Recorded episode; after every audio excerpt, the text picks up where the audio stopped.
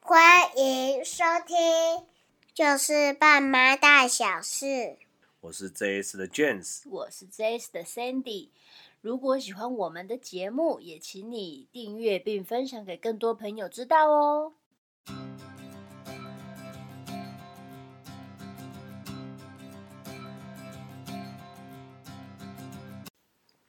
好，今天的节目是什么？今天要讲的就是幼儿园之前的学前班，这算我们幼儿园系列的第二集，对不对？对，对是第二集。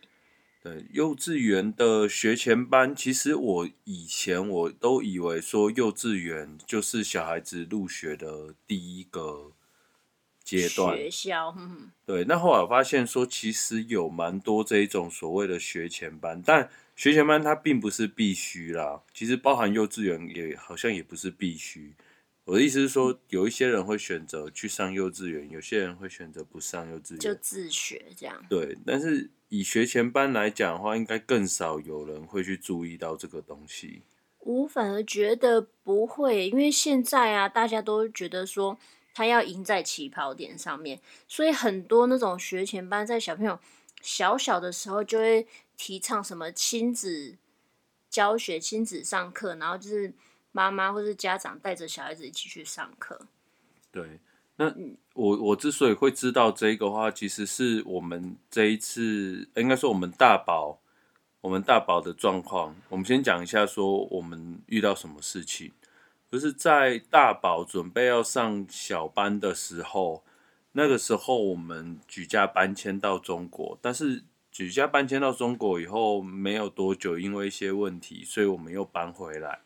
对，那那在这这个大概一个月或两个月的时间左右，他们其实搬回来的时候，我们没有马上能够找到幼稚园。对，因为那时候我们原本是预计要去一年啊，所以我们没有没有特别在预留后路。我们想说就是一年之后的事情，然后到时候回来再找就好。可是没有想到说就是很快就结束，很快就回来，所以变成说我们回来的时候，小朋友也没有办法去上学，对所以我们就有去上网去找一些像这样子的学前班，嗯然后让小朋友去上课。好，那我们先来讲一下这个学前的才艺班有哪一些。嗯，他其实学前才艺班呢、我那时候就是上网找一些才艺社团，然后就是看你是在什么样的区域，你就去找你附近的区域去找。然后有很多啊，有美语的，有舞蹈的，有音乐的，然后还有一些体能啊、滑步车啊、直排轮，很多这样子的课程。我那时候我印象中蛮深刻的是那个奥福音乐，对不对？因为你那时候好像也专门去找这个奥福音乐，嗯、对。它是什么？你要不要简介一下？它就是让小朋友在很自然的状况下，然后就是去随着音乐，然后去敲打乐器。就就它让不是特定的，例如说钢琴啊，或者是什么，没有，它不是它不是钢琴，它就是老师会带一些呃乐器，比如说铃鼓啊，然后什么响板啊，很多不同的那种乐器，然后让小朋友去敲击，然后去认识节拍。那为什么你当初对这奥福音乐特别感兴趣啊？因为我觉得它可以让小朋友动一动，然后跟着节拍这样玩，就觉得很开心啊。因为那时候他才，呃，两三岁多，就是小、三岁多的时候，就是小孩子这样蹦蹦跳跳，这样很可爱啊。屁颠屁颠的状况， 对，所以我觉得就是让他去上一些音乐课啊，可能是我自己也很喜欢那种音乐，敲敲打打、唱唱歌，很很还蛮觉得还蛮好玩的。对啊，因为我当初就觉得很好奇，说为什么你会去选这种奥福音乐，然后没有特别选所谓的钢琴啊，或是呃，因为钢琴的话，以他的年纪太小啊，哦三岁多，有时候手指头还没有那么灵活，所以其实就是想说，先让他接触到有一些音乐、一些节拍。好，那像以这个学前才艺班，我们当初还有选哪一些类型的？我们有上美语的，然后有上音乐、上滑步车，可是美语的话，因为它嗯毕竟、呃连中文可能都还没有讲得很好的状况下，嗯，去学美语主要是学什么？你错了，他们其实上美语啊，因为他们年纪都比较小，所以老师呢会很用一些音乐，然后带一些肢体，或者是说偶尔他们会配合上课的内容，可能做一些小点心啊，然后让小朋友去对这些东西很有印象。他们不会觉得说英文是很困难的东西，因为对他们来说，语言就是很自然，讲话哦聊你天你这的意样思是子。说，好比说他今天在煮饭，然后他可能就把里面的一些器皿啊，或者说做的动作啊，然后就对顺便学起来。对对对对对，就是把它连接在生活中。所以这对小朋友来说，其实他是觉得上英文是很开心，然后又可以好玩的东西。嗯然后除了对啊英文，还有这个所谓奥福音乐比较这两种比较常见以外，我记得我们家小孩那个时候还有学到一个，就是他去其实并不是什么主题，呃，因为我们那算是呃，他不是在幼稚园里面，他是外面出来的一种才艺课程，但是他老师呢会安排课程，比如说今天是音乐，他就会教小朋友去敲打乐器。比如说今天呢，他突然间想到说，呃，想要教小朋友做，之前他们还有去做过那个叫什么披萨，嗯嗯，对对对，他就是变成说把这一堂课就有点像变成烹饪课，有做过披萨，他还没还有做过那个台式马卡龙，那种牛粒， OK，对他们就是也是让小朋友就是在生活中有一些经验，因为基本上如果说妈妈在家的话，其实他们不会想要让，诶、应该说大部分人可能比较不会想要让小朋友就是去什么搅拌面粉啊，然后什么不喜要欢加弄得鸡脏蛋脏的啊，然后干加嘛牛奶，对，他就不会说想要把它弄得很脏乱。可嗯是当当他们在一个教室上课的时候，他们就会有很规划说，哦，这时候可以让小朋友弄什么，然后这时候是大人弄什么，然后小朋友他们就会开始一步一步看说，哦，原来是这样的步骤，他可以做出一个披萨。嗯，就是像这一种课程，我我觉得我可不可以讲它是一种类似幼稚园生活的班级？，对他其实他，我觉得他算有点像，就是让小朋友去提前去学习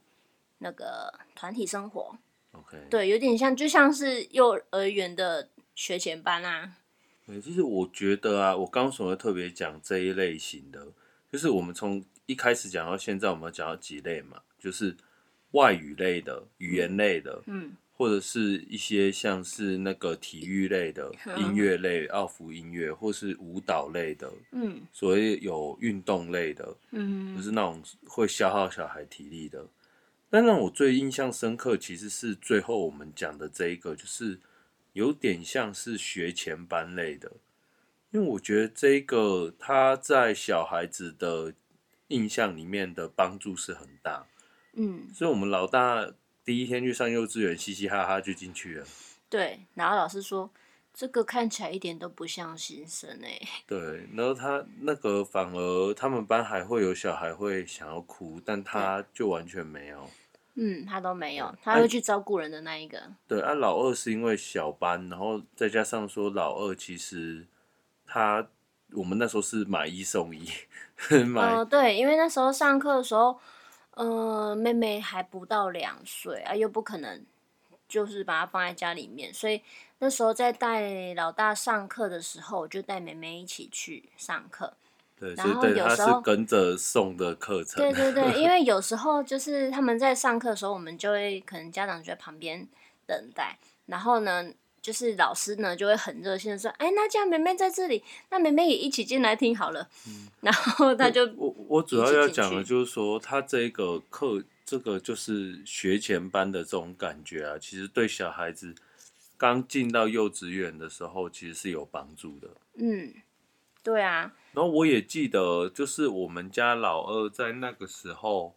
白天的尿布似乎也戒掉，就是差不多的时间点。就差不多在那时候，对，对，因为他们就会有上课的时间，然后上课老师就会带他们去上厕所，也有一点像就是他在固定，就是可能大概三四十分钟就会带小朋友去上厕所一次，然后也让他就是习惯去上厕所。 OK 对啊，所以这样可能戒也会比较快。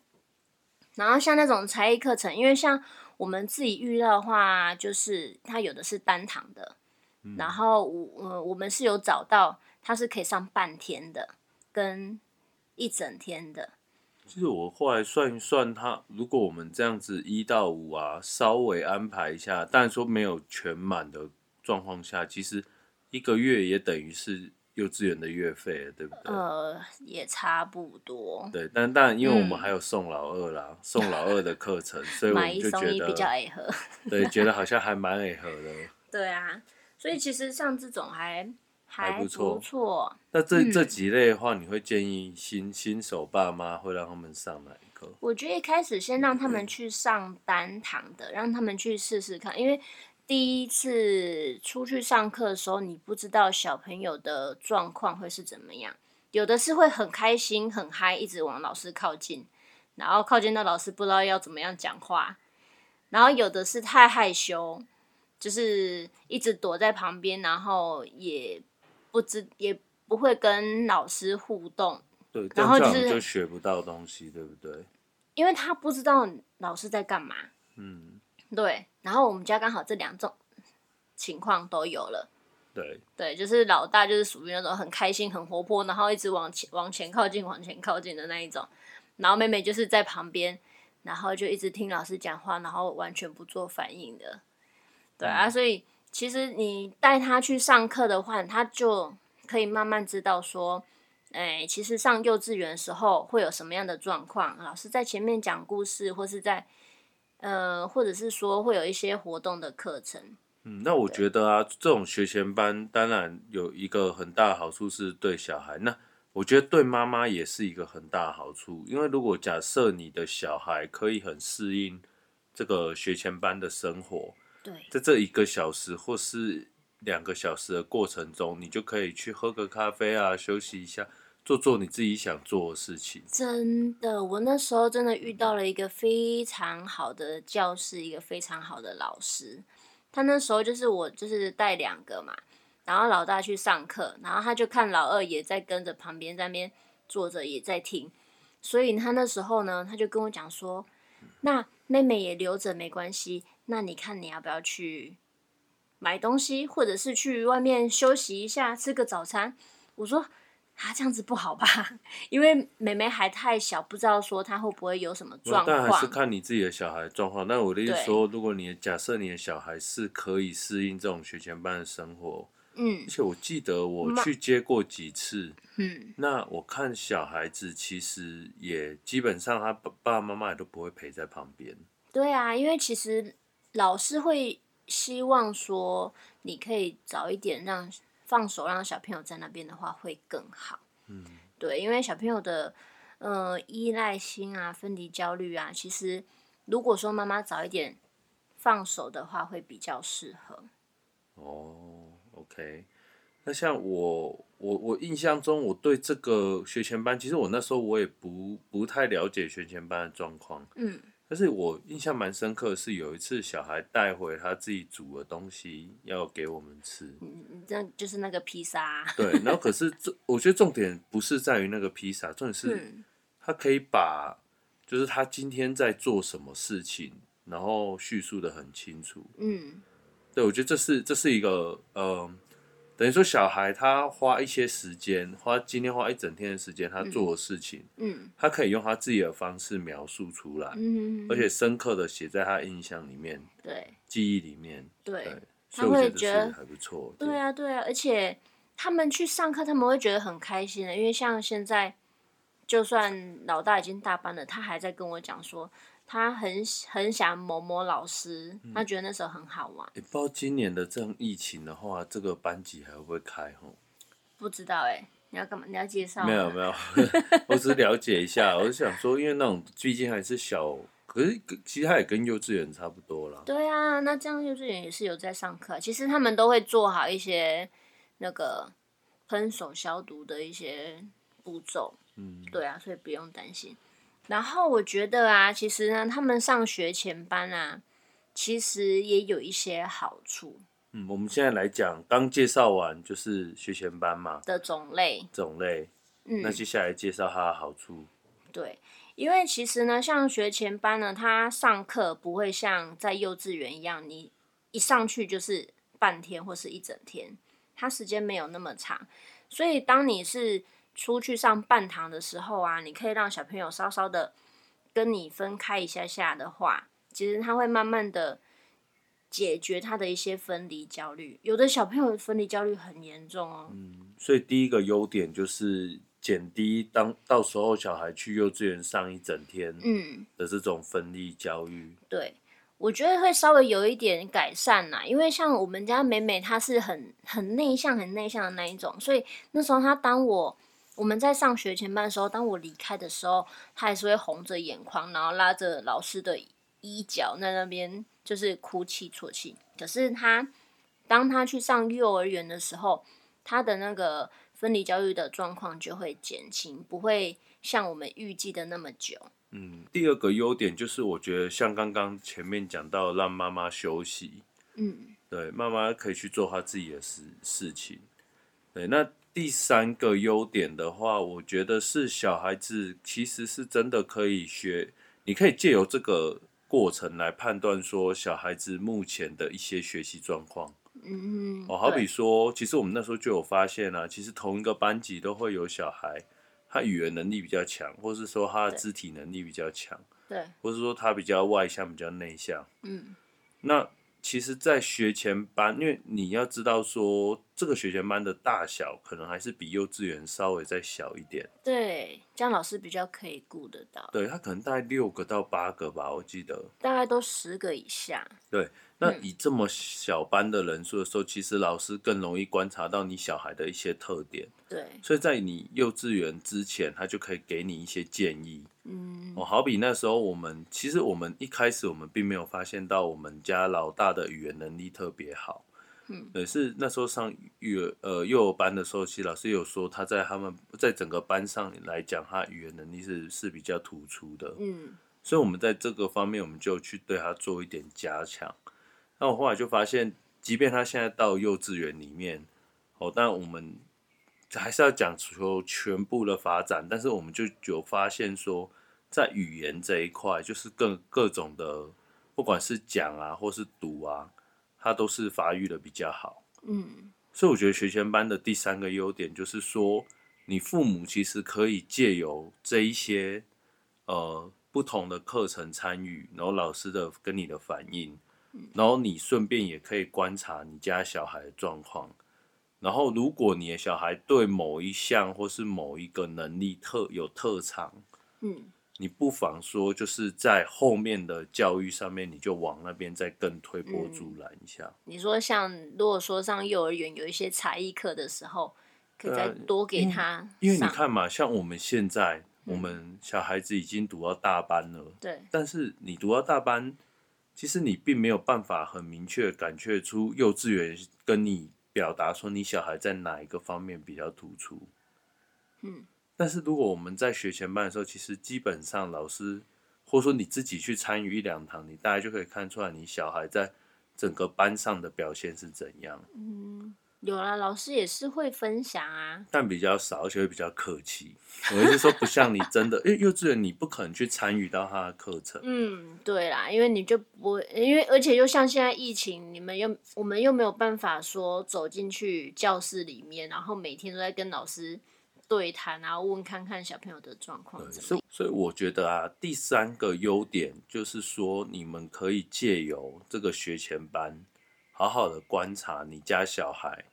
的突出或是说缺点的地方。假设你小孩嗯真的是太内向，跟你所有班级的同学比起来都太内向，嗯那你就要朝这个方向去帮助他。嗯，那对，啊当然，如果你的小孩是在某一些地方，例如说他的体能就是特别好，对，那你也可以朝这个方面去帮助他，让他在以后在这一方面又更突出。嗯，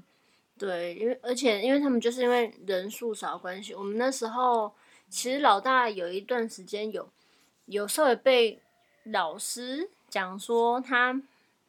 有一点比较过动，好动，对。但是呢，他同时他在静态的时候，他又可以静得下来，所以那时候老师就有特别跟我讲说，诶、那他可能就是可能再稍微帮他调整一下动静的一些平衡，就是让他动动也是可以，但是可以让他去动动脑，不一定说都是肢体上的动，就让他慢慢去协调这样子。对，那嗯，讲完第三个优点以后，我要讲第四个优点。嗯，我觉得学前班还有第四个优点，就是在我们家看不出来，但是我觉得有一些单亲，或者说你只有目前为止第一个小孩的家庭，如果你家只有一个小孩，其实他不懂得怎么样去跟其他小孩相处。嗯，团体生活对吧？打交道，或者说一起合作。因为即便说，呃，如果说你你这种没有这种学前班，你可能只是跟你的亲戚，嗯那你的亲戚过来玩的时候带来的小孩，跟你一起去上课、一起去学东西的小孩，其实不一样的。不一样的，因为你去上课是年年纪相仿的小朋友，当然他就得学习一些分享啊，或者是可能他有时候可能是要去等一下的，就是要等待小朋友去做的，所以他们要学习一些同才的那个团体生活，嗯，因为。当你是只有生一个的时候，其实我我觉得啦，小朋友会比较霸道一点。对啊，会啊，对真的会啊。因为我们大人都每一个都让着那个小孩，他不知道说什么叫做他要让别人，对，所以他去那边学习，他也可以知道说，哦，其实是其实是要互相的。虽然说你说小孩子还还小不懂，但是他们其实真的懂。你久给他知道说，要其实是要跟人家互相，不是说要跟人家抢东西什么。其实他小朋友他们都知道，好，那我们现在讲缺点，缺点就是贵，就是其实它算是一笔额外的开销。呃，对啦，其实是嗯，然后对第二个缺点就是因为每一间的才艺班其实嗯不见得是，因为它并不是像政府立案的幼儿园，或者说幼儿园本来就有一些体制，嗯所以它还是会有良莠不齐的状况。所以你家长在一开始参考的时候，我觉得你还是要多花点心思，嗯就。是你既然都花了钱，你至少要知道他的教学品质怎样。当然啦，因为一开始他们一一开始一定是去试上啊，又不可能一去就说哦，我要一整天，我要半天什么，一定是说呃有去试上过，觉得诶好像上的还不错，然后你才会继续去上啊。那优缺点讲完了，我们下一个主题要讲什么？接下来呢，就是讲说我们那时候其实呢去大陆的时候，我们也有去就是询问他们那边的幼儿园，应该要讲说这个这个主题的后半段，就是要讲说我们去大陆的时候，我们发现大陆幼儿园跟我们这边的幼儿园的差距。嗯，对，其实差距第一个呢，就是他们的学费，他们学费真的好贵哦。可是我觉得是因为我们那时候去泉州，然后泉州算是也算是大城市吧，呃对啦，因为我们那时候去的时候，我们是算是在那个小区的旁边，已经算是最好的，就对那一个城市里面数对一对数对二对好。对对然后啊，再加上我们那时候去，但我们有找过好几间呐、呃，我们我们都属于先找那种双语幼儿园优先。嗯，对，而且其实他们也还蛮重视英文的欸诶，我我看完以后，我的想法是，他们的幼儿园比起台湾来讲，嗯他们的他们的英语，哦，嗯，教的真的是比我们多，对，很完善欸诶，他们是连包括连环境也都会贴英布文置，对对对对，就是已经直接让小朋友看到那个就是英文单词，啊，所以我觉得嗯他们，如果你跟我们讲说，在中国跟在我们这边的呃幼儿园的差别的话，我第一个我先跟你讲，他的英文真的比台湾教的好，不只是你双语幼儿园，然后包含说你一般的呃普通的，就是我们一般小孩普通人在上的幼儿园，他们英文的整体的状况也都教比我们台湾还要多。嗯，对，而且他们的环境其实也还不错，其实差不多都大同小异，但是他们的环境啊，就是让小朋友一进去就很喜欢，因为他们会把东西都摆得低低的，嗯，对他们东西都不是很高，他们都摆得低低的。像我们那时候一进去里面的时候，他们就是一进去就是一个像图书室一样，嗯所以小朋友一进去的时候，他就很开心，他就去旁边，然后就坐在椅子上面就当然是也有老师引导啦。那时候就老师会引导他，就是小朋友坐在那边就是看书，有一个老师会陪着他们看书，然后就我们家长就是去旁边参观这样子，然后小朋友就很开心。而且我觉得他们的服务态度好像印象中比台湾的好一点。很好哎、对，我的意思是说，我但我不是讲说，因为呃嗯，像我们去参观的，如果以台湾来讲，可能就是一个人带你稍微绕一绕， 嗯，对。可是他们是把你当成是你贵的宾这样，贵宾来招待，然后对跟你很仔细的介绍每一个，对。对，然后像我们那时候去的时候是接待的，呃，接待的那个有点像不知道是执行长还是什么什么长的，嗯，我忘记了，就是好像还蛮大，不是一不是老师，一般的老师对，不是老师或行政老师那一种而已，他是那种什么长，然后就是带我去看他们的看看他们的环境啊，然后 还带去办公室里面讲说、呃、里面的细节是怎么样，嗯，对啊，还有一点就是他们的每一个班级的人数是比台湾多的。我记得台湾好像就是十几个人吧，十五比一啊，对啊，然后可是他们那边好像每个班级的小孩人比较多，对不对？嗯，我印象中啦，我看了几个幼儿园，当然可能不代表全部啊，我记得他们对都还有的还有到二十个、欸，印象中啊，对啊，好像是哦、对啊。那、除此之外，还有他们的缴钱，他们好像一次要全缴，对我他觉得哦们没有像我们这样月费，他对们不对？是一学期缴一次，嗯，对，一学期就缴一次，所以那时候我听到金额我有点吓到。哎、我有点忘记了那时候是多少啊、那时候好像人民币一万五还是一万七啊？一万五、一万七，就是哦七万块台币，所以一个月一万多啊，对哦，一个对月一万多对，哎、台币，嗯，也是，差还是不其多实台湾有些幼儿园也是有可能会这样，如果你以台北来讲，月费一万多，有可能哦。对啊，而且我们我们还有注册费，他们没有。哦没有，他没有讲到注册费，对啊，所以我们平均下来，如果没有政府补助的话，其实我们学费其实比他们贵。是哎、对而啊且我们也不能这样比，因为像我们现在是在台南嘛，嗯可是他们那边算是福建应该是数一数二大的城市，除了厦门比他们大以外，应该就泉州最大。哦，对，嗯所以以泉州来讲的话，我们又是找数一数二好幼稚园，所以那个嗯价钱的话，其实我觉得差不多啦。嗯是哦，那时候就听到就觉得怎么那么贵？对，但它有一个好处就是说，他们的幼稚园，我记得附近还有那种小区的保安。嗯，对对，因为他就等于是在小区的旁边啊，哦，对啊，对啊，所以保安 有时候在旁边也顺便走出来看一看这样对啊子。我觉得我们之后未来的未来，我们可以我们可以来做一集，就是各国幼稚园的比拼呢、也不是说比拼呐、就是讨论呐，因为讨论像我就有一个朋友，他有说啊，他那个在日本读幼稚园超嗯便宜，是啊，对他一个月对可能才一两千块台币吧，或两三千块台怎么那么币，便宜？就是超级无敌便宜，而且他们也我不知道是不是读公幼，可是就算我们读公幼，我们也嗯没那么便宜的价钱。公幼也算有吧，因为公幼一学期可能六七千块。嗯，而且我们之后我们有详细的对啊讨论以后，我们再来再来出一季。嗯，对，那对以你以我们这一次，我觉得啦，我们大宝的这一个事情啊，就是我们把他带去中国，已经找好幼稚园，然后后来又回来。嗯，我觉得最大的问题其实是因为我们当初没有找好后路，因为我们不知道会这么快就回来啊。嗯，我们我们没刚有好预料到说后面会发生的事情、啊。对，因为刚好遇到中美的贸贸易易，战对，所以我们去好像不到一个月吧，一个月，好像大概一个月左右，然后就回来了。然后我们就想说，呃，那这样也没有学校可以读。 对，对而且我们也是好惨蛮及时的去找这一种学前班。嗯，对啊，对，如果我们再有更多的时间或安排，或者甚至说我们提前预预预设，然后有先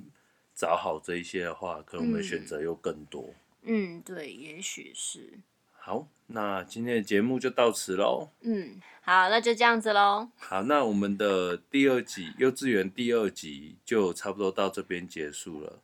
那我们的第三集呢，会让 Sandy 以一个幼稚园老师，因为他当初有当了三年到四年的幼稚园老师，对，以他为当一个幼稚园老师的角度，我们来谈谈说幼稚园老师怎么样看待家长，嗯以及说你家长应该要有哪一些要注意的事情。哼，OK，那就期待下一次喽，嗯，好，拜嗯拜。拜拜。